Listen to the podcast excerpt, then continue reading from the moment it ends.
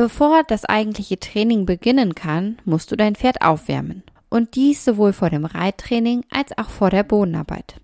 Warum du dein Pferd aufwärmen musst, was das Warmreiten bringt und mit welchen Übungen du dein Pferd aufwärmen kannst, das erfährst du in der heutigen Podcast-Folge.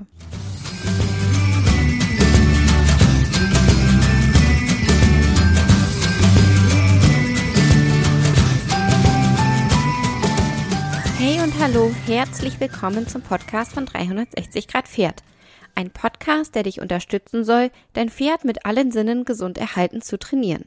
Ich bin Carolina, dein Host, und ich spreche hier in diesem Podcast über die Themen Bodenarbeit, Sensomotoriktraining, Training mit positiver Verstärkung, Reiten und artgerechte Pferdehaltung. Und nun wünsche ich dir ganz viel Spaß mit der heutigen Folge. In fast jeder Sportart ist es üblich, sich vorher aufzuwärmen. Sei es mit ein wenig Warmlaufen oder mit sanften Einstiegsübungen wie beim Yoga. Nur beim Reiten wird das Aufwärmen irgendwie viel zu wenig beachtet und das sowohl in Bezug auf uns Reiter als auch in Bezug auf unsere Pferde. In dieser Podcast-Folge beschäftigen wir uns mit dem Aufwärmen von Pferden, aber in meiner Online-Bibliothek, auf die du Zugriff erhältst, wenn du dich für meinen Newsletter anmeldest, findest du auch ein kleines E-Book, das sich mit dem Aufwärmen von Reitern beschäftigt und in dem ich einige Aufwärmideen für Reiter mit dir teile. Den Link dazu, den packe ich dir einfach in die Show Notes. Vielfach besteht das Aufwärmen darin, dass ein Pferd zwei, drei Runden ganze Bahn im Schritt geritten wird, ehe es ans Antraben oder auch ans Galoppieren geht. Wenn dies auch dein Warmreitprogramm ist, dann lass dir sagen, das reicht nicht aus und wird dein Pferd über kurz oder lang kaputt machen. Hierzu ein kleines Erlebnis. In einem Springstall, in dem Pferde erfolgreich auf Turnieren vorgestellt und verkauft wurden, habe ich es tatsächlich erlebt, dass die Pferde aus der Box kamen und nach nur einer halben Runde Schritt bereits getrabt und galoppiert wurden, weil sie im Schritt nicht händelbar waren. Und ich lasse es jetzt einfach mal so stehen. Im Grunde hat mein Einstieg in das Thema schon klar gemacht, warum wir unsere Pferde warm reiten sollten. Aus genau dem Grund, aus dem auch wir uns vor dem Sport aufwärmen. Das Warmreiten bereitet den Körper auf das folgende Sportprogramm vor, und zwar in vielerlei Hinsicht. Das Gewebe wird besser durchblutet. Gelenkschmiere, die sogenannte Synovia, bildet sich. Das Gewebe, also Muskeln, Bänder, Sehnen und Faszien, wird dehnbarer bzw. beweglicher. Der Stoffwechsel wird aktiviert. Knorpelgewebe wird belastbarer.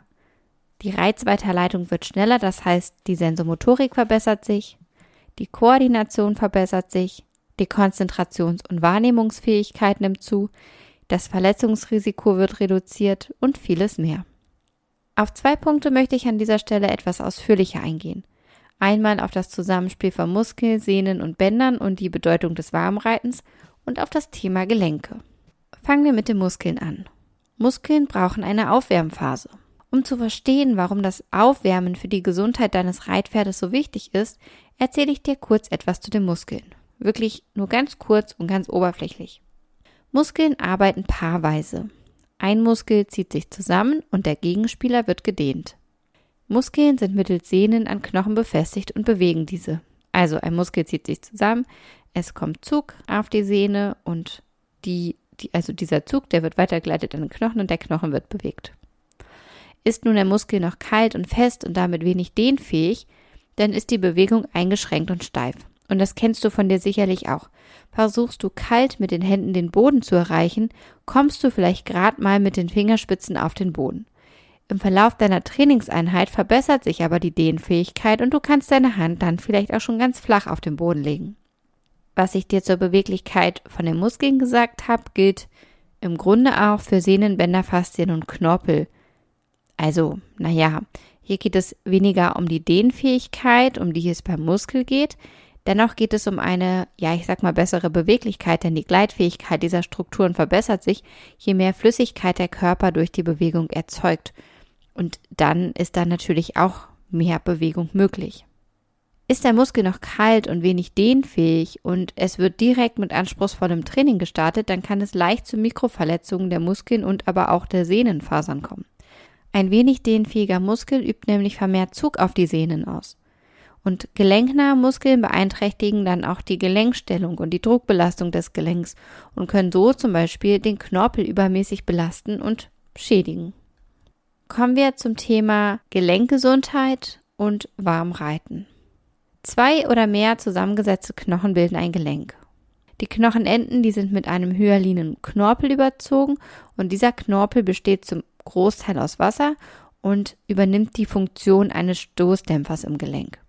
Der Gelenkspalt, der zwischen den beiden Knochenenden vorhanden ist, der ist mit Gelenksflüssigkeit, der sogenannten Synovia, gefüllt. Und diese Gelenkschmiere ist sehr zähflüssig. Und die ist total wichtig, damit die Gelenkbewegung auch geschmeidig und reibungslos funktionieren kann. Außerdem dient die Gelenkschmiere der Nährstoffversorgung des Knorpels. Bei Belastung des Gelenks, also bei Druck, wird Wasser aus dem Knorpel gepresst. Und bei Entlastung nimmt der Knorpel Wasser und Nährstoffe aus der Gelenkschmiere auf. Du kannst dir das so ein bisschen vorstellen wie so ein Schwamm, der ja vollgesogen ist mit Wasser. Und auf den drückst du bei Belastung, da geht das Wasser raus. Und bei Entlastung, wenn ja der Schwamm Kontakt zu Wasser hat, dann ja saugt sich der Schwamm sozusagen wieder voll mit Wasser und ja so ähnlich ist es auch mit dem Knorpel in den Gelenken. Und das zeigt, wie wichtig Bewegung für die Gesunderhaltung des Knorpelgewebes ist. Also ohne Bewegung würde der Knorpel nicht ausreichend mit Nährstoffen versorgt werden. Und gleichzeitig braucht das Gelenk aber auch die Bewegung, damit die Gelenkflüssigkeit, die den Knorpel ja ernährt, überhaupt erst gebildet wird und das Gelenk sich geschmeidig bewegen kann. Und die Synovia, also die Gelenkschmiere, die bildet sich am besten bei langsamer Bewegung. Und langsame Bewegung bietet die Aufwärmphase. Werden die Gelenke und damit auch der wichtige Knorpel nicht ausreichend aufgewärmt oder wird der Körper nicht ausreichend aufgewärmt und wird nicht durch eine langsame Bewegung ausreichend Synovia gebildet, dann kann es leichter zu Schädigungen kommen, die langfristig Gelenksentzündungen und Arthrose mit sich bringen. Also du siehst an diesen Punkten, wie wichtig es ist, dass du dein Pferd langsam aufwärmst und diese Aufwärmphase einfach auch lang genug gestaltest und nicht nur eine Runde ähm, ganze Bahn Schritt. Wie lang du dein Pferd aufwärmen solltest, das lässt sich nicht pauschal beantworten und ist abhängig von vielen individuellen Faktoren.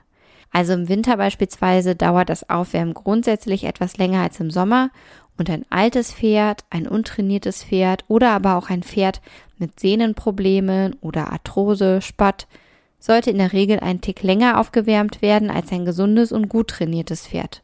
Wobei du natürlich auch hier die Aufwärmphase nicht verkürzen solltest, das ist ganz wichtig.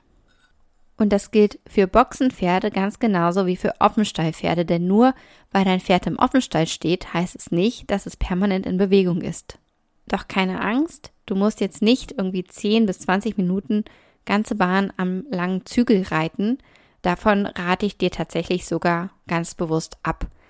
Nutz die Aufwärmphase im Schritt lieber effektiv und gymnastiziere dein Pferd, verbessere seine Koordination und arbeite an der gerade Richtung. Du kannst nämlich das Warmreiten auch mit ganz tollen Übungen einfach verknüpfen und während des Warmreitens verschiedene Übungen reiten. Wichtig ist dabei, dass du bei der Auswahl der Übungen, die du während der Aufwärmphase mit deinem Pferd reitest, auch immer an das darauffolgende Training denkst und die Übungen entsprechend dem darauffolgenden Training anpasst.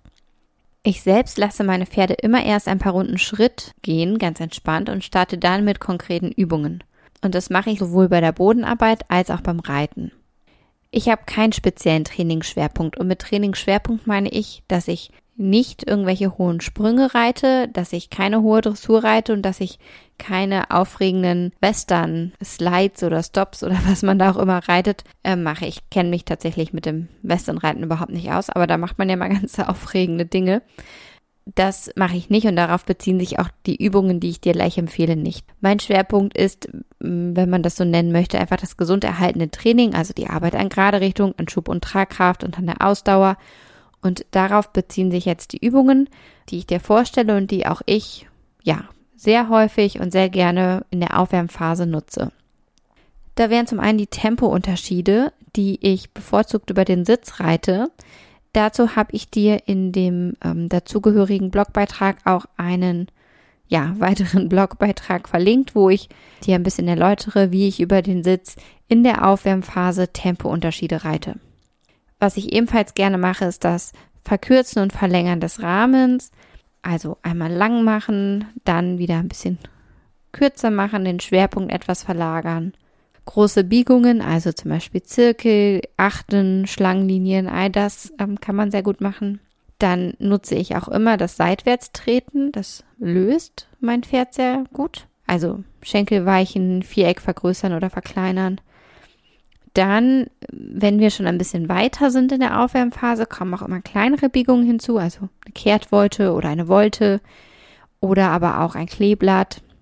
Dann reiten wir Seitengänge, also Schulterreihen, Travers, Renvers, auch gerne ein Wechsel aus Travers und Renvers, das mache ich sehr gern. Und dann nutze ich, und das bevorzugt bei der Bodenarbeit, Übungen für die Sensomotorik und die Koordination, wie zum Beispiel das Mattentraining oder gezielte Koordinationsübungen.